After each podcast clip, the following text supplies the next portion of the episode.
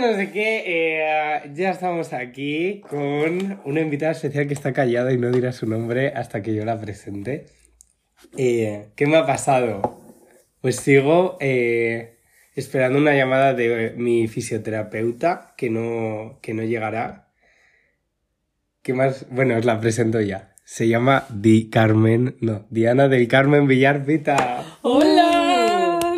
Muchas gracias, Saúl, por invitarme a tu podcast. Hoy vamos a hablar de... ¿De qué vamos a hablar, Saúl? Vamos Del a hablar amor. Del puto amor. Y parecerá que he copiado un podcast... ¿Cómo se llama el podcast ese? La vieja y la kinky. Eso. Hmm. Pero que sepáis que no, porque yo el otro día llegué a casa y dije a mi otra compañera de piso, vimos tres, dije, ¿podemos grabar un podcast del amor, por favor, por San Valentín? Espera, ¿no la estás exposeando un poco? ¿Qué? La estás exposeando un poco. No voy a decir lo que pasó. Ah, vale. Y al final no lo grabamos. Ah, vale. Nos venía mal. Vale, vale. Whatever. Entonces, hoy que estoy ñoño, Y, y que yo soy la segunda opción, ¿no? Porque somos tres en casa. claro. Pues... que hoy que me he visto de nuevo el vídeo de la reacción de María, de los familiares de María Pomba cuando nació el niño, entré a la habitación de Diana y he dicho, Diana, ¿quieres grabar un podcast del amor? Y yo que estoy pues simplemente encoñadísima, he dicho, claro que quiero. Entonces, claro, quedaba un poco pobre si hablaba yo sin ningún tipo de fundamento teórico y Diana como se ha leído, bueno, el Corán, todas las obras de Nietzsche, bueno, todo lo que os podáis imaginar, pero le ha dicho que no sea una puta pedante de los cojones. No voy a ser una pedante. Si lo es, la cortaré. No, solo voy a hablar sobre un modelo teórico. No voy a hablar sobre más. Well. Entonces, Comienza. yo solo creo en que hay un tipo de amor y es el amor tradicional monógamo y ese es el que me encanta. Y, y es que me encanta, o sea, no hay otro. De hecho, me cae fatal la gente que piensa que hay otros, porque eh, pienso que tiene muchísimos traumas en su vida, que seguramente que es lo que piensa la gente de mí. Y de hecho, eh, el año pasado, Diana estaba a líos con un chico que no diremos su nombre, le llamaremos Foster Hollywood. No es porque tiene familiares estrechamente relacionados con la empresa y nos traía Foster gratis.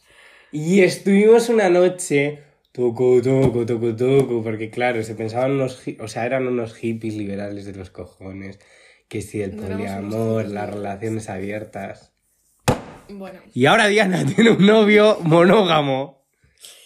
Bueno, vale, sí, así es. Entonces, eh, yo le dije a Saúl que no iba a ser pedante y que tampoco os iba a contar mi puta vida, pero es mentira, sí os la voy a contar. Entonces, eh, ¿qué es lo que ocurre? Que sí, yo en mi vida, eh, pues durante mi adolescencia, pues eh, tenía pues un, un grupo jodidamente endogámico, vamos a, a dejarlo así, follábamos absolutamente todo el mundo con todo el mundo. Éramos muy liberales, unos putos Bleh. hippies. Eh, yo tuve una relación de bastantes años, ¿vale? Y em, estuve pues un año con una relación cerrada y luego ya decidimos abrirla. Decidimos abrirla porque había como una especie de separación entre la atracción sexual y la relación. ¿Cuál era la realidad de toda esta mierda? Eh, que no existían unos cuidados o que yo en aquel entonces no conocía los cuidados relacionales como tal. Vale, espera, que vas muy rápido. Vale. Vale. es Vale, la atracción sexual. La atracción sexual. Vale, deberíamos ir desglosando las cosas. Pues claro, es que haces a... contexto.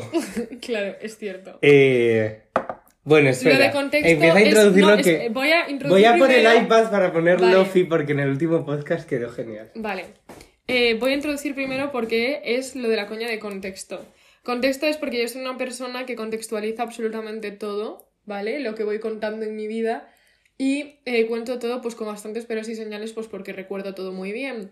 Entonces mis amigos tienen una coña interna de que cada vez que voy a contar algo pues básicamente me voy a remontar al Pleistoceno. No, no, una cosa. Es que estás a las 5 de la mañana con un coma etílico, aparece Diana y le dices, hombre Diana, ¿qué tal? Claro, una conversación que tú te quieres ir a dormir porque se te caen los cojones al suelo. Y Diana, bien, bueno, claro, no estás actualizado. Cuando mi tatarabuela nació y, y te quedas, bueno, son un poco hijos de puta, sí, me enrollo, es cierto. Pero es porque me, me gusta ser precisa con lo que cuento. Joder. Entonces, eh, eso, básicamente yo era un adolescente liberal que creaba una mm, separación entre la atracción física y eh, pues lo que yo tenía como relación de pareja, en plan, las dinámicas de pareja, ¿no? Como los mimitos y el buen rollismo y hacer planes, irme de restaurante es A. Y mm, el follar mm, como una zorra, pasármelo de puta madre con quien me dé la gana, eh, forma parte de esto también, pero es B, ¿sabes? Y mm, claro, ¿qué era lo justo? Lo justo realmente era eh, que, que se abriese la relación. Mm, Realmente cuando tú tienes problemas de autoestima, eres un adolescente de mierda y demás, pues básicamente se genera en la mayoría de los casos una injusticia de que hay una persona que abre la relación porque quiere follar, porque realmente mm, tiene inseguridades para tener su relación. Total, que es lo que le pasa mucho a los jóvenes. Ahora que está de moda las relaciones abiertas. a tener una relación abierta cuando realmente no tienen confianza suficiente. ¿Qué es lo que pasa? A, fin. a mí eso me pasó en mi relación. Y a mí. Y, y es que al final, eh, o sea, voy a decir, no voy a decir quién, quién es cada parte, pero a mí no me la suda. O sea, al final, yo en el momento en el que vi que mi pareja eh, se enrollaba por primera vez con alguien que no era yo, me alegré casi más mm, yo que, que mi pareja porque eh, sentía como una especie de responsabilidad, ¿no? Como eso, como una especie de responsabilidad moral de decir, mm, tío, tú también puedes y tú también debes hacerlo para que yo me sienta bien. O sea, suena muy egoísta, pero es que realmente al final yo creo que es alguien que no está seguro de, de tener una relación o que igual sí lo está, pero que la otra persona cede. Y eso no está bien. No es Claro, justo. porque eh, si a Diana le pasó esto, a mí me pasó exactamente todo lo contrario. O sea, te pasó lo mismo, pero eras Claro. mi pareja. Habla, hacer, a- baja la cabeza cuando hablas, por si el audio Por lo no del se micro. escucha. Vale, perdón. Es que, es que eh, hasta que no tenga pasta, nunca, no me puede comprar un micro. Eh, eso. Entonces, ¿qué pasa de normal? ¿Qué es lo que me pasó a mí? Idealizas a una persona mucho. Eh, eres virgen. Y la idealizas todavía más en el plano sexual. Entonces empiezas con una persona, tal, no sé qué. eh, y bueno, y luego ya dices, ¿y por qué no abrimos la relación? Porque tiene que ser lo más sano, porque eh, el puto Jonan Wirgo tiene una relación abierta y es maricón. Mentira, mentira. Llevo dos años en terapia por esa relación abierta. De verdad. O sea, esto es verdad. Puede generar muchísimas inseguridades, puede... Que sí, que es una putada. O sea, yo realmente eh, soy pues la parte hija de puta de la relación, que yo realmente no lo hacía por hijoputismo, lo hacía pues básicamente porque mm, ahora he cambiado, he cambiado, chicos. Wow. He cambiado, como diría un, un hombre hetero maltratador, eh, A la no hija. soy el mismo, Madre he mía. cambiado. Otro día hablaremos de, de este feminismo que existe hoy en Por día. favor. Eh, bueno, eso. Que, mm, que, que hostia os iba a decir. Vale, que, que yo he cambiado ese punto de vista porque básicamente yo lo que sentía es como que yo podía ir abriendo capítulos con mucha gente, ¿no? Entonces tenía pues básicamente eh, El la misma Quijote. putísima, sí, el mismísimo Quijote, ¿no? De capítulos con eh, 1940 personas. Entonces, ¿qué me hacía eso? Pues me hacía no tener que responsabilizarme de alguna manera. Un besazo a todos los que formasteis parte de mi vida. No creo que escuchéis este podcast, pero si es así, lo siento muchísimo Un por besazo. no haberos cuidado. Simplemente mercantilice vuestros cuerpos. No, no, me, no mercantilice los cuerpos porque yo realmente soy una persona que doy mucha importancia al tipo de relación. Entonces, aunque yo conociese a mucha gente, eh, al final yo tenía una dinámica afectivo-sexual, ¿vale? Con mucha gente que ¿qué hacía eso? Pues que yo no me podía comprometer a tener una relación con esas personas porque ya tenía una relación y en mi relación abierta lo que estaba como pactado era el mm, folla con quien te dé la gana, pero si existe eh, algo más que atracción o esa persona se putopilla de ti, dejas esa relación, o sea, algo que realmente ahora te pones a analizarlo con perspectiva y dices, eh, zorra, o sea, simplemente eres una cabrona, tía. Pero como dijo Plutarco, hay amores tan bellos que justifican todas las locuras que hacen cometer. Totalmente. Plutarco, pues chico.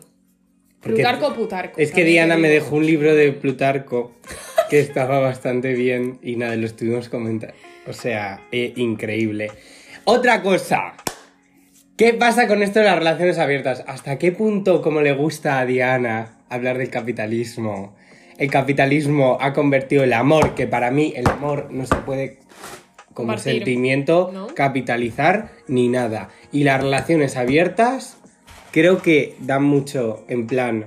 Hay que tener mucho cuidado, más que en una relación monógama. Yo creo que sí, que estás San Valentín y esas mierdas. Que sí, que sí.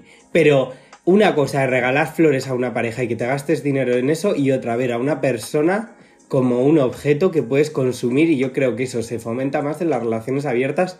Vuelvo a decir que estoy súper en contra de las relaciones abiertas. Del- Totalmente de acuerdo. O Total. sea, yo he estado en, en ambos puntos. O sea, sí que es cierto que la Diana de ahora dice totalmente de acuerdo. La Diana de hace cinco años lo que te diría es. O de hace un año. eh, no, de hace un año no. No. Tía, con el Foster Hollywood. No, tío. Stop esa relación. Stop. O sea, con esa relación mm, yo simplemente... Vamos a ver, pues lo que dije antes, que a mí me gusta eh, fluir mucho, ¿no? Con las relaciones y me gusta pues eh, ser muy honesta con lo que voy sintiendo. Eh, ¿Cuál es el problema? Pues que básicamente pues en todas mis putas relaciones las personas que conozco se acaban pillando de mí por el tipo de relación que tengo con ellos y yo luego digo, amigo, no puede ser que en este caso pues con Foster Hollywood lo que ocurrió es que ya había otra persona en mi cabeza que había conocido años anterior. Su novio. Y, y que claro, pues es una putada para esa gente porque ahora estoy con esa persona. Pero yo como que ya había avisado con antelación de esa situación. Bueno, en fin, whatever. La cosa es que, si me remonto unos años atrás, que no el año pasado, yo conocí... Al Pleistoceno, para no, ser exacto. Me remonto cuando yo estaba en bachiller. Cuando yo estaba en bachiller, yo conocí un término inventado por un hombre que se llama Rafael Sánchez, que es la agamia. ¿Qué hora que pienso de la agamia? Pues que es un modelo teórico estupendo, maravilloso, pero que es una puta farsa, ¿vale? Es una putísima farsa. Eh, lo siento mucho. Ay, Rafael, dije. Israel Sánchez, perdón. Israel Sánchez, no vas a escuchar esto, tío, pero mm, me has mentido. O sea, me has engañado realmente. Y es que básicamente es un modelo que se basa en la deconstrucción del individuo, ¿no? Que dice, el gamos es la forma que tenemos de relacionarnos, pues acabemos con el gamos, que es pues el prefijo a mm, en contra de, ¿no? Pues a gamia, no al gamos, o sea, no a ningún tipo de vínculo. Entonces este tío te dice, tu primo no es tu primo, te lo puedes follar. Mátale. Tu amigo no es tu amigo, te lo puedes follar. Tu relación no es tu relación, te lo puedes follar. Es mentira, no te dice que te lo puedes follar, pero quiero decir, ya como ese punto de la familia no existe, los amigos no existen, solo son etiquetas. Entonces, Llega claro, el punto de que tu madre pueda tener un hijo que es tuyo. Efectivamente, efectivamente. Entonces, eh, ¿qué sucede con ese modelo? Pues que tú, siendo un adolescente liberal, dices, joder, qué bien, realmente el problema es la sociedad y las etiquetas y el mundo. Yo realmente soy eh, agámica y entonces yo no quiero ningún tipo de, de vínculo porque al final todos estamos con... Es un poco espiritualista este rollito. A ver, ¿eh? no empieces, no empieces. Es que Diana me critica siempre. Yo, bueno, o sea, ahora que lo pienso, es, es bastante espiritualista el rollito de. Son solo etiquetas, todos somos todos, tal. bueno, igual no. Pero que no la sé. cosa es que eres, es muy peligroso para un joven, ya no que estés dentro de una pareja, sino que estés acostumbrado a un ámbito en el que las parejas se pueden... pu- En plan, tú de repente puedes ser la tercera persona en una relación, tío, eres un adolescente que se está formando todo tu... eh, pues Es todo además tu estás ser. idealizando todo muchísimo. O sea. ¿Quién? la- ese adolescente. Ah. O sea, yo me lo planteo con. Si nos tenemos que remontar a eso, en plan, las primeras relaciones. Es que a mí me da miedo, tío. Y es así. O sea- Entonces, ¿cuál ha sido mi evolución natural de las cosas? Bueno, pues mi evolución natural de las cosas ha sido, eh, además de darme cuenta de que la gamia era una farsa, como modelo teórico filosófico es muy chulo, chicos, realmente Igual es que chulo. el marxismo. Pero que al final se ha acabado mm, pues capitalizando como el resto de cosas. Israel Sánchez mm, se alimenta de sus libros y de sus charlas y, poco más, ¿sabes? Pero bueno, pues, que, chico, ¿qué le vamos a hacer? ¿De qué coño comen los filósofos? Pues de escribir movidas, ¿no? Básicamente. Pues ya está. Entonces, em, ¿qué sucede en toda esta movida? Bueno, pues sucede, chicos, que al final acabas dándote cuenta de que independientemente del tipo de relación que tengas, si tú eres mm, completamente fiel a lo que estás sintiendo o no, que está muy bien tener relaciones abiertas y ambas personas están en el mismo punto, no que una persona lo esté y la otra se adapte, colegas, que eso es bastante distinto, eh, pues eh, lo que acaba sucediendo de manera natural es que tengas una puta relación monógama. Y no que tengas una relación monógama y eso quiere decir que no puedas hacer un trío, que no puedas relacionarte de otra manera, Total. que no puedas abrirla en algún momento de tu relación, que no se pueda adaptar. O sea, claro que se puede hacer todo eso, pero cuando tú encuentras como una comodidad absoluta que depositar en un individuo y viceversa, al final tú no necesitas estar, básicamente, eh, esto ya es bastante isu mío, ¿no? Eh, necesitando una aprobación masculina de eh, follarte a otros individuos para sentirte más empoderada, ¿vale? Y encima está en plan ahora como súper de moda lo de que cuando habla gente que tiene una relación abierta, habla como de contratos. ¿Qué cojones? ¿Cómo va a haber un contrato en una pareja o en un sentimiento? Es que eso no tiene ningún tipo de sentido y es muy peligroso eh, en plan que digas, claro, es que tienes que poner unos límites que luego eh, se pueden, que sí, vale, pero no lo teorices tanto y, y hables a veces hasta de contratos, tío. Que no. Colega, ten comunicación. Y ya está, y que un sentimiento no se puede como comparar con una puta hoja de papel. Así, pues mira, hoy 3 de diciembre acabamos de hablar de esto. Bueno, en dos meses y 15 días veremos dónde están nuestros puntos. Pues no, chica, eso se va viendo. Eso se va sintiendo, ¿vale? Totalmente. Tampoco creo que haya que hacer, eh, como dice mi puto novio, eh, ciencia de las emociones, porque tampoco es así. O sea, no es que el, tengas que hacer como 100% caso a todo lo que vas sintiendo y según eso evaluar eh, qué cojones vas a hacer con toda tu vida.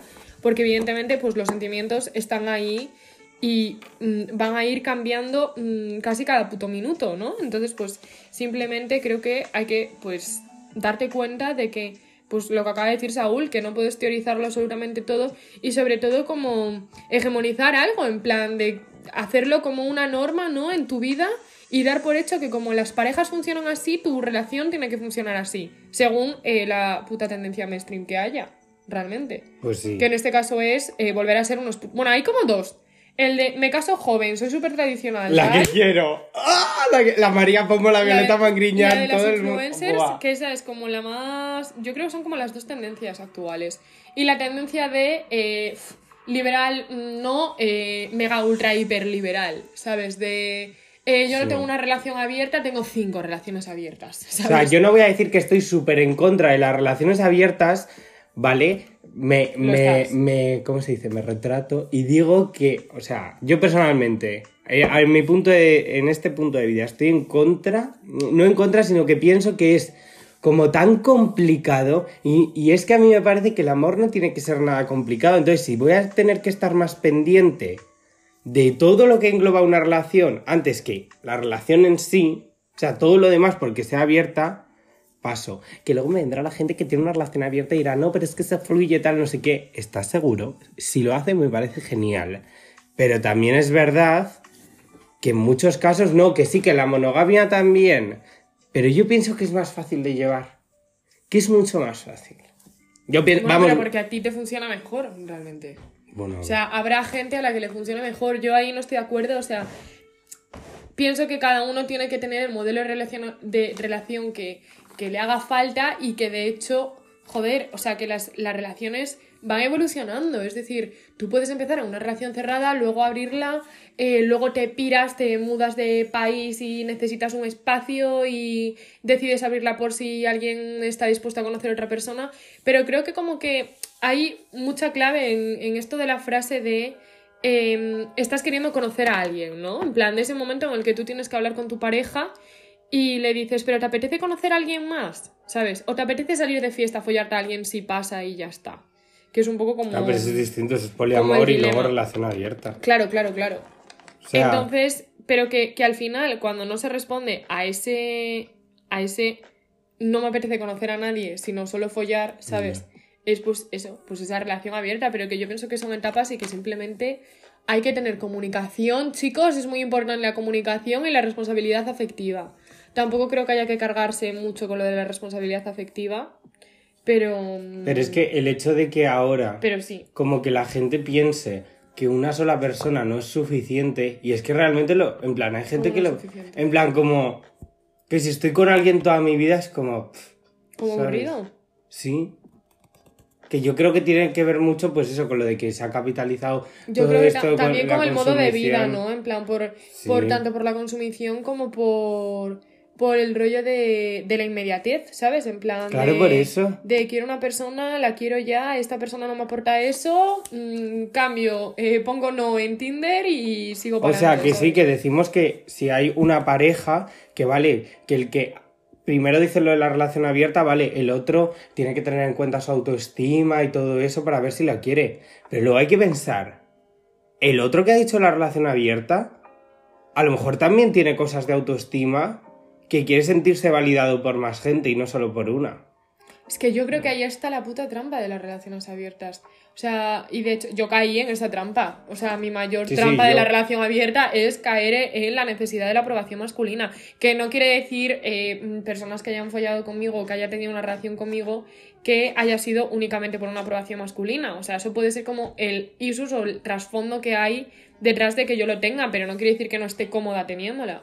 Ahora bien, cuando lo miras con perspectiva, dices, Claro. hostia, ¿hasta qué punto yo seguí con esta? O sea, sabiendo que no iba a estar pudiendo comprometerme, ¿vale? Por decirlo de algún modo, con esta persona, yo seguía manteniendo el mismo tipo de vínculo y el mismo tipo de relación, por no decir que no, por esa puta necesidad de aprobación, pero que igual mientras yo lo estaba sintiendo, esa persona que estaba teniendo la relación conmigo le estaba pasando igual, ¿sabes? Ya. O sea, yo, yo es que, por y es ejemplo... muy probable que suceda. Sí. Yo empecé con. ¿Cómo le llamé en el anterior podcast? José Luis. creo. José Luis. Sí. Hostias. En plan, yo empecé con José Luis. eh, yo no había salido del pueblo en mi puta vida. Y con 16 años, de repente encuentro al típico maricón de Madrid con muchísimos seguidores en Instagram, no sé qué, que todo el mundo le conoce. Y yo, let's go. ¿Qué pasó? Nos acabamos pillando, no sé qué, todo muy bonito, tal. Pues. Pues, pues, pues. Empezamos a salir. No, es que no eran. Yo creo que me. O sea, empezamos a salir, ¿vale? En relación monógama, tal, no sé qué. Y decidimos tener eh, la maravillosa idea de contarnos con quién nos habíamos enrollado desde que nos conocimos hasta que cerramos la relación. Bueno, el rollito de te cuento o no te Total. cuento, con quién me acuesto sí, sí. y hago como que los celo, o sea, Y, stop it. stop y it, la cosa es que nos lo contamos. Yo me sentí fatal porque a lo mejor él me dijo 15 personas en cuatro meses. Y yo, en plan, una, y es que me obligué. O sea, literalmente me obligué que dije, tengo que hacerlo. Voy a buscar a alguien porque tengo que follar, porque la otra persona. Yo era el, el que hemos hablado antes, ¿no? El que no, está, no estaba seguro tal. Pero sí que es verdad que después, bueno, pues José Luis me puso los cuernos y dijimos. Porque, en fin, pues teníamos mucha dependencia emocional, decidimos no dejarlo, pero dijimos, vale, tenemos una relación abierta, ¡ole! Que también lo hace mucha gente. Entonces, ahí ya todavía me entró, no validación masculina en plan si soy una mujer, pero como validación sexual, ¿sabes? Hmm. En plan, mm, como que tenía que follar. Tenía que follar porque la otra persona había follado encima, me había puesto los cuernos porque follando, ¿sabes? Entonces eso hizo que me creasen eh, 25.000 traumas que a día de hoy sigo sacando con una pala todas las sesiones en terapia y hacen que me provoquen ataques de ansiedad desde hace tres años. Eh, y eso fue la peor decisión de nuestra vida y la mejor fue dejarlo. Pero a día de hoy yo tengo contacto con esa persona y yo no puedo hablar de nada que tenga que ver con eso. De hecho, en terapia a mí me cuesta mucho sacar temas de sexo y tuvo que ver por esto de una relación cerrada, una abierta, ¿sabes? En plan, no del al 100%, pero mucha parte de mis problemas en el sexo tienen que ver con esto, con toda la autoestima y todo el peligro que tiene o sea, en plan, igual que poner los cuernos, que es algo de una relación monógama, también todo esto de buscar validación por la autoestima de una relación abierta, ¿sabes? Y eso es muy peligroso. Voy a decir la palabra peligroso 85 veces en este podcast. Es que yo creo que es una de las palabras, la- de las palabras más ilustrativas, ¿sabes? Bueno, eso y, y trampa. O sea, porque a mí me parece, lo que dije antes, realmente me parece una trampa, porque al final es como que tú en todo momento estás como intentando crear un escenario que realmente es mm, jodidamente idílico y ficticio, ¿vale? En el cual existe una estabilidad y un pacto eh, casi como si pudieras regular tus emociones para que todo fuera eh, con el Sí. mismo ritmo con tu pareja. Pero y no solo entre tú y tu pareja, sino No, como que también entre, todo, el mundo. Claro, entre todo el mundo, porque es como que eh, tú decides que a ti te va a ir bien porque además todo el mundo que te conozca va a no pillarse, va a acceder a solo follar, va a acceder a, a solo empezar a conoceros, ¿sabes? A mí me ha pasado y, joder, yo lo pienso ahora y es que digo, mm, putísima headbreaker de mierda, o sea, ¿qué cojones me estás contando, tía? Diana, mm, eso no está bien, ¿sabes? No. Y ahora lo pienso y, joder, yo de hecho he mandado mensajes de años más tarde de decir, tío, mm, siento muchísimo cómo he actuado de esta manera. Literalmente tenía eh, ocho relaciones eh, abiertas, con, o sea, no relaciones abiertas con muchas personas, sino No, como que- que... sí. tenía Frentes como abiertos. Frentes abiertos, efectivamente. Tenía como eh, ocho frentes abiertos que de hecho a mí lo que me hizo darme cuenta, tristemente, fue el mudarme de ciudad y decir, eh, evidentemente Diana, no vas a poder seguir con estas relaciones mm, cogiéndote un tren para ir a ver a no sé quién, eh, luego quedando con tal en no sé qué hotel, luego yéndote con no sé quién de cita, no sé dónde, eh, viviendo en otra puta ciudad y además enamorada de eh, hasta las putas trancas de una persona, ¿sabes? Es que, es que de verdad. Que no hablaremos de esa historia, pero, mm, pero eso. Y luego hay otro Y- concepto que y lo han pues, dicho. tuve que cerrar todo y de hecho, pues lo que me pasó del año pasado eh, también, o sea, yo empecé a conocer a gente porque yo conocí a una persona con la que tuve mucha química, pero básicamente no era el momento ni el lugar, ¿vale? Vamos a llamarle Himalaya. Himalaya, vale, vamos a llamarle Himalaya. Entonces, eh, yo conocí Himalaya cuando llegué aquí y yo tuve mucha química con Himalaya, llegó la pandemia, se fue toda la mierda. Y luego no era ni el momento ni el lugar, entonces como que nos empezamos a conocer, pero se quedó ahí, ¿no? Se quedó como en stand-by. Pero pues eso, pues fue de estas mm, conexiones que dices, tío, en algún momento de mi vida cuadraré con esta persona. No sé por qué, pero tengo la intuición de que va a ser así. Pero como digo, no era momento ni el lugar, así que eh, un día llegamos, hablamos y dijimos, se acabó, no vamos a estar esperando durante 80 años, voy a conocer a gente. Entonces yo conocí a gente, tuve historias muy bonitas, eh, otras tanto que no lo fueron tanto. Bueno, realmente las historias en sí sí fueron bonitas, pero evidentemente los desenlaces, cuando tú estás empezando con alguien y tienes otra persona en la cabeza, pues existía la probabilidad en todo momento de que yo no terminase con esas personas. Y que evidentemente, pues chica, el roce hacer cariño, si tú mantienes, como os digo, una dinámica de pareja con todo el mundo que conoces, eh, luego no llores, o sea, así te lo digo, luego no llores si esa persona se acaba pillando de ti y le haces daño y no quiere volver a aparecer por tu vida porque es que estás siendo un cabrón que no estás teniendo en cuenta ningún tipo de cuidado y eso está muy feo. O sea, es peor que el ghosting y peor que cualquier cosa. En el podcast este, el de la pija y. El de la pija de Kinky, el de Daniel, Ese, sí. la pija del kinky. Que decían un concepto que es. Ay, no sé cómo lo llamaban. Pero no sé qué de Hansel y Gretel, que es en plan refuerzo intermitente y fuera. Ah, lo del Entonces, intermitente, que yo creo sí. que eso también puede ser como una consecuencia, ya no ni de relaciones abiertas ni de tal, sino como eh, una cosa, yo soy esa persona. En plan, lo siento, soy esa persona que de repente me da el breakdown, me meto en Tinder, me meto en Grinder, me meto en lo que sea, conozco a gente, quedo a tomar un café con esas personas pensando que van a ser el amor de mi vida y es eso, como que te enamoras más del proceso que luego cuando persona se te acepta como igual la otra persona, porque eso, la única relación que he tenido en plan en serio fue la de José Luis. Sí. Y, y era eso, en plan, era eh, idealizar y punto, en plan, yo tenía 16 años y él tenía 19 cuando empezamos, que en esas edades se nota mucho, ¿sabes? Plan, él estaba en tercero de carrera y yo en segundo de bachillerato. Y, y eso, entonces, que a mí me da rabia lo de ser esa persona y no hay un pero, ¿vale? Pero simplemente me da rabia, ¿vale? Y si hay alguna persona porque sa- por- y sabe que yo le he utilizado en ese aspecto, pues lo siento, ¿vale? Pero estoy en ello. Solo quería decir eso, chicos. Estoy en ello.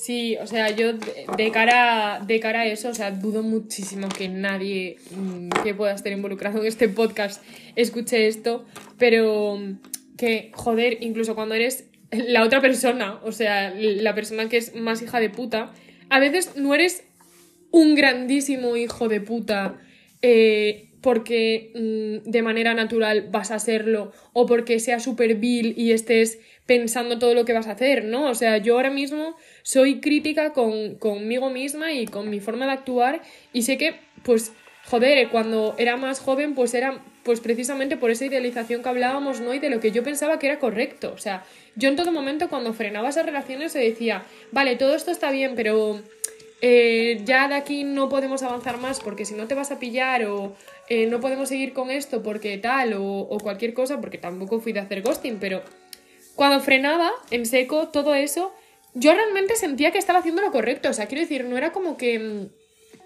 dijese, vale, esto está feo, pero tengo que hacerlo igual, ¿sabes? Y como que fuera premeditado. Sino que realmente, pues bajo todo eso que estábamos hablando antes, que, que estaba diciendo Saúl, de lo que pensábamos que socialmente estaba mejor y demás, y, y que ahora es lo mainstream, en plan, eso de que no te llegue con una sola persona, yo realmente sentía que hacía las cosas correctamente y, coño, estás a tiempo de sobra. O sea, si hay una persona que me está oyendo y se está sintiendo identificada, eh, de verdad, no somos las peores personas del universo, no pasa nada por darse cuenta y tampoco está de más si sigues teniendo algún tipo de vínculo con esas personas, decirle, oye tío, me he dado cuenta de esto, pero no para limpiar tu, con plan, no para limpiar tu mente y tu conciencia. Que eso siempre lo- va a estar de fondo también. que claro, eso está de fondo, pero que el interés personal va a estar siempre. Pero no simplemente como eso, sino mantener una conversación madura de decir, hostia, pues no lo hice de esta manera, no me quiero justificar tampoco y ya está. Y si esa persona no quiere volver a verte la cara, asume que lo has hecho mal y que no quiera volver a verte la cara. Que también te digo, sí. Que igual no lo has hecho consciente, pero tienes que asumir sí. que es así. Que si alguien se siente está. identificado con este, pod- con este capítulo, como ha dicho Diana, lo primero de todo, que llame a un psicólogo. O sea, Bueno, sí. estamos hablando eh, dos pacientes. Sí, literalmente, o sea, yo lo mejor que he hecho eh, toda mi vida ha sido ir a terapia. Bueno, lo mejor que hago ahora, porque otras terapias no me valieron de una mierda, pero no vamos a entrar en eso ahora. Pues no, pero eso. Y luego respecto ¿Qué al sexo, el sexo, a mí me parece, en plan, que si no hay sexo, no hay amor. O sea, si no hay buen sexo, no puede haber amor. Amor de pareja, no amor de amistad, evidente. A mí me parece que si no disfrutas del sexo, en plan, ¿cómo se dice? Que es determinante. Determinante, sí. A mí me parece que es muy determinante. A mí no, o sea, yo creo que, y, y no por gustos personales, sino porque creo que según la persona y, y según el vínculo que tengas con el sexo, pues puedes necesitarlo o no necesitarlo. Yo conozco gente que no necesita el sexo o que tiene algún tipo de reparo con él y no pasa nada y puede vivir en una relación sin, sin tenerlo de ese modo. Ahora bien, creo que hay que eh, escuchar ¿no? y mantener un diálogo con la persona independientemente de la relación que tengas. Nos da igual ahora Sí, si eres pero pareja, la intimidad lo y que todo sea. eso. Pero la intimidad no es el sexo. Ya sé que no es el sexo, que la intimidad No se también puede es ver- reducir a eso. No, no te digo que se, que se reduzca a eso, pero que ya sé que también la intimidad, evidentemente, Sí. que a mí me encanta, en plan, estar abrazados viendo una peli, todo eso es intimidad, o contarle tus putas mierdas es intimidad. Pero Las que- burbujas. Sí, pero que también me burbujas. parece que, que el sexo potencia mucho la intimidad. Sí, estoy de acuerdo. Ahí estoy de acuerdo. Y a- ahí yo personalmente sí mm, me gusta el sexo, sí, sí me gusta tener esa burbuja de intimidad con sexo, ¿sabes? Pero, pero no lo veo para nada como, como algo primordial. O sea, sino que, que lo siento como que, joder, cuando estás cómodo con alguien, al final estás cómodo, de verdad, que esto es un mazo Mr. Wonderful, pero es que estás cómodo haciendo cualquier cosa. O sea, estás cómodo compartiendo tiempo, independientemente de cómo lo compartas. Y, y eso al final me he dado cuenta de que, de que no es tan fácil de conseguir, tío, de que precisamente, pues, el sexo favorece esa intimidad y luego yo hay veces que pienso, esto lo he pensado muchas veces y digo, es que hasta qué punto si yo no hubiese vivido las relaciones que he vivido, por ejemplo, del año pasado, en ese contexto de burbuja de intimidad, pues en mi caso, al principio de manera más forzada por el tema del toque de queda, ¿sabes? Sí. ¿Hasta qué punto hubiese tenido el transcurso que tuvo o el desenlace que tuvo, ¿sabes? Porque no se hubiesen potenciado tanto las emociones ni los sentimientos, ¿sabes? Es como que, que el contexto fue favorable a, mm, pues, a lo que sucedió después, pero bueno, no sé. Es que mira, justo ayer estábamos de botellón en, en una casa y salió, yo nunca he llorado después del sexo. Y como que la como que alguien, di- alguien, vamos a llamarla Torreón. Yo iba a decir seto. Bueno, que una amiga, como que, pues sí, por, en plan, mm, o sea, y no sé si bebió alguien más, no sé quién, no sé quién No, si, bebió. si al final todo el mundo dijo que había llorado por sexo. Sí, pero yo dije también, es que yo hay, en plan, cuando estás muy enamorado, que acabas un polvo y, y como que se te ponen los ojos llorosos, pero no a mal, sino que también puedes Que llorar después del sexo de que te emociona de lo bonita que ha sido. Entonces a eso me refiero con "Joder, cuánto intimidad. quiero a esta persona, tal. Sí. Hay que. Ah, también, que lo que dice Diana, hay que por el toque de queda se potenció y tal, que yo un poco same, porque como sabéis, vivo en una aldea, entonces yo no puedo volver tan fácilmente a mi pueblo cuando estoy por Valladolid. ¿Y dónde están los maricones? En Bamba, no. Entonces tenía que ir a Valladolid y siempre que quedaba a follar con alguien, pues. O sea, obligado tenía que quedarme en su casa a dormir, porque yo no puedo volver a mi casa. Entonces que también era un poco en ese aspecto jodido, chaval. Es que yo creo que la pandemia potenció muchísimo las emociones de la gente. O sea, como que hubo mucho más descuido también, porque yo creo que a todo el mundo se le hizo bola existir. Y como que el tema de los cuidados, pues si ya era jodido tener cuidados contigo mismo, vas a tener cuidado con tus relaciones. Venga, no me jodas. Pero también hizo... No por hacer 40 videollamadas vas a estar más cerca de alguien, ¿sabes? Total. Pero que también, por ejemplo, yo en cuarentena ha sido, lo siento por la gente que dirá, ¡eres gilipollas! Pero yo ha sido la época de las Estoy épocas vaso de agua, que más... es ASMR. De las épocas que más felices he sido en toda mi vida. En plan, estar encerrado en mi casa fue terapéutico. Y, en ese confinamiento, en plan, en el confinamiento chungo de España, yo conocí a un chico y fue súper bonito. Plan, luego al final, pues cuando ya pudimos salir, fui a su ciudad donde vivía unos días para conocerle tal, y fue muy bonito. Y luego él vino a la mía, al final no pudo ser, pero le tengo mucho cariño. Tengo un tatuaje suyo porque una cosa, yo conozco a alguien y a la hora puedo eh, literalmente tatuarme tu cara en la mía, de lo enamorado que estoy. Entonces yo dije, eh, una cosa, me da- dibujaba el chico, le conocí y me tatué una cosa, una cosa suya. Entonces que eso que en, que en, la pandemia también ha servido lo que dice Diana, como descuidar mucho. Bueno, creo que más que descuidar, que también como eh, limpiar un poco. Sí, también. Sí, también te hace ser más crítico con el tipo de relaciones que tienes. Yo creo que eso, se- eso por muy boomer que suene, se alcanza con experiencia y con la edad. Y conforme va pasando el Y tiempo. con una pandemia mundial. Y conforme va pasando el tiempo, dices, chico, mm, frase 20, o aportas o aparta, porque no me interesa más esta Literal. vaina y ya está. O sea, de verdad nunca pensé que iba a citar una frase de 20. Aportas o apartas. Todas las consecuencias de esa frase están involucradas en mis sesiones. Totalmente. Joder, chaval.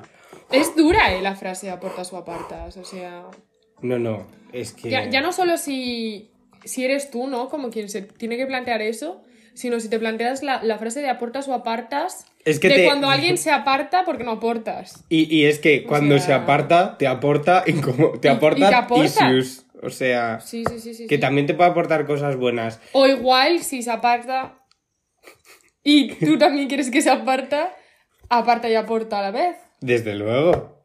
Pero. pero Nunca pensé que fuiste a hacer un análisis de la frase. O También te digo, bueno, estoy ya para otro podcast, pero cuando tienes relaciones así chulas con gente, ya sea de amigos o de pareja tal, como decir, no sé, en plan, que se ve, que está muy normalizado, que cuando dejas a un ex luego vas a tener ganas de volver con él, pero sabes que no tienes que hacerlo, pero yo creo que se habla muy poco de que cuando te dejas de llevar con amigos, te pasa lo mismo. Que, que luego vas a querer volver a ser su amigo. O sea, no todos los casos, ¿sabes? Mm. Pero como que luego tienes la sensación de que quieres volver a contarle a esa persona. No sé. En plan, Sí, otro trauma, chaval. No, sí, eso, eso daría para, Sí, sí. para Ya lo otro haré. podcast, desde luego. Buena idea, Saúl. Desde luego que sí. A mí además me cuesta muchísimo. Justo ayer tuve una conversación con unas amigas y se lo decía y les dije, es que no os hacéis la... O sea, soy una persona muy buena, ¿vale? O sea, a pesar de que en este podcast me haya retratado como la mayor hija de puta que pueda existir, realmente yo soy una persona que soy buena persona. Está como súper feo decirlo, pero soy buena persona y, y, y no me gusta, o sea, no puedo hacer mal. O sea, si hago mal de manera consciente, mm, lo paso verdaderamente mal. No, no disfruto absolutamente nada y, lo paso verdaderamente mal. Y entonces, eh, perdono mucho. Perdono mucho y perdono exceso en cualquier ámbito de mi vida. Y para que yo llegue al punto de plantearme cortar una relación o darme un tiempo con una relación, como que tiene que haber un clic de un antes y un después, pero luego ya no puedo volver a ese punto que dice Saúl de querer recuperarla. O sea, sí que es cierto que años más tarde piensas, jo, ¿y si esta persona ha cambiado, yo he cambiado y como estamos en puntos diferentes podemos retomar nuestra vida? Tía, no. O sea, Sí, pero ya estáis en dos puntos muy O sea, yo tengo una amiga, por ejemplo, tampoco voy a decir el nombre, vamos a llamarla Espinosa. Vale, No es, ya, ya, ya. no es, es, vale. Eh, que por ejemplo me decía que ella cuando deja a alguien, en plan, cuando está en pareja y deja a alguien, es porque realmente le ha dado muchas oportunidades en pareja y que ya estando en pareja ha dejado de querer a esa persona. O sea, la ha dejado de querer y está segura de que ha dejado de Es querer a esa que persona. hablemos del luto en pareja. O sea, de la cantidad de parejas. Pero que también hablemos de dejarlo queriendo. A la- o que los dos se quieran y saber que hay que dejarlo. A mí me parece más duro eso. O sea, Pero en esa. Ahí ya. Por mucho que quiera, que los dos se quieran y saber que hay que dejarlo. Ahí ya yo creo que ya estás pasando el luto en pareja.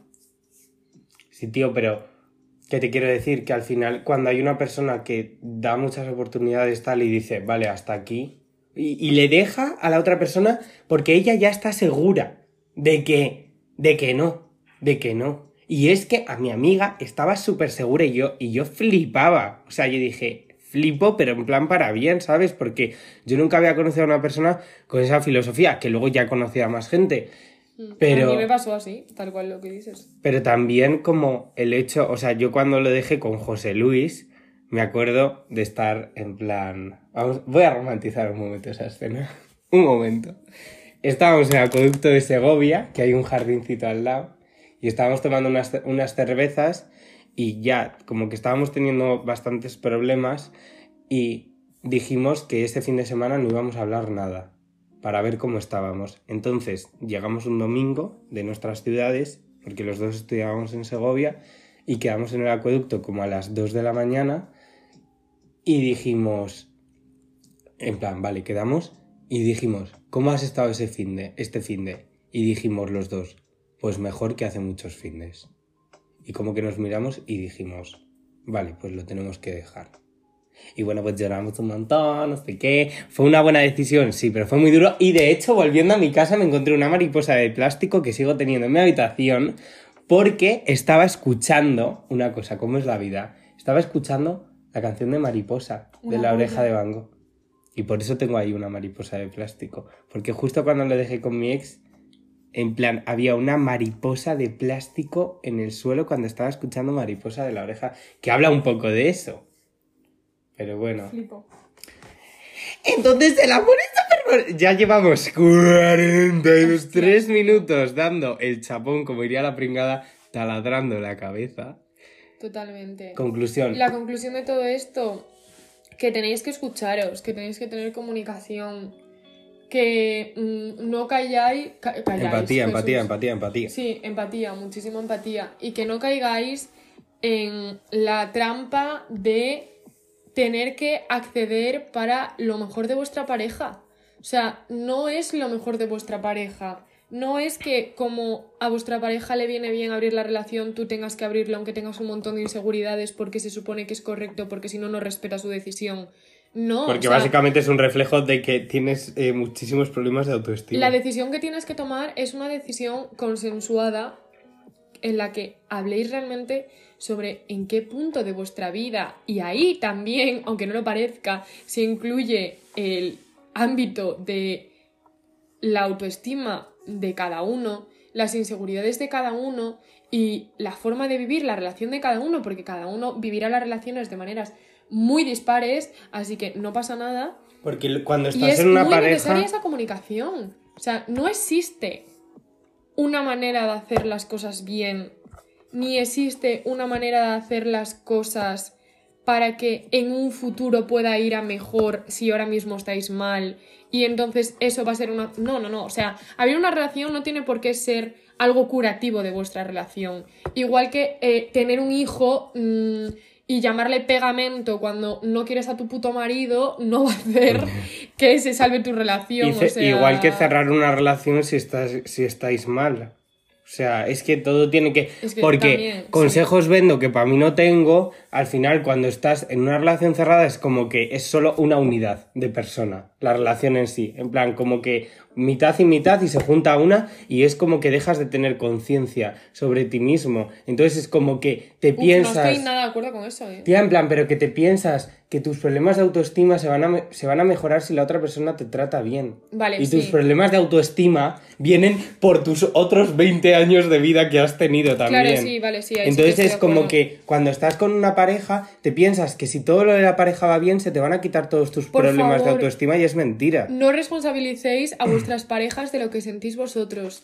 Cada uno Que a veces sí. Pues tiene la culpa el chaval. Pero no hay que responsabilizar.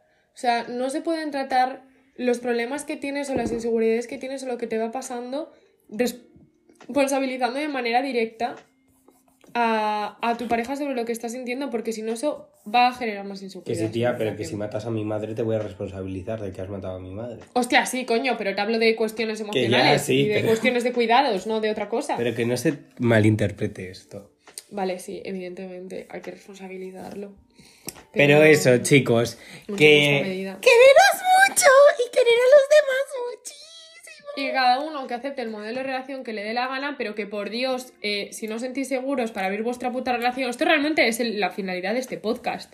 Que si no te sientes seguro para abrir tu relación y tu pareja eh, te quiere muchísimo y demás, eh, dile a mm, tu pareja con todos tus ovarios y con todos tus cojones No me quieras tanto y quiéreme mejor. no estás preparado para abrirte la puta relación y le expones mm, tus motivos si te da la gana y tendrá que entenderlos. No eres tú el que va a tener que entender a la persona que abre la pareja, porque aunque no lo digamos y no lo hayamos dicho antes, las personas que quieren abrir su relación no tienen una capacidad crítica mayor que la persona que no quiere abrir la relación. Total. Que esto es el point de todo esto. O sea, esa gente no es que haya alcanzado un nivel de nirvana relacional. Ni que sea en- más maduro. Ni que sean más maduros. O sea, no tiene en absoluto que ver con la madurez.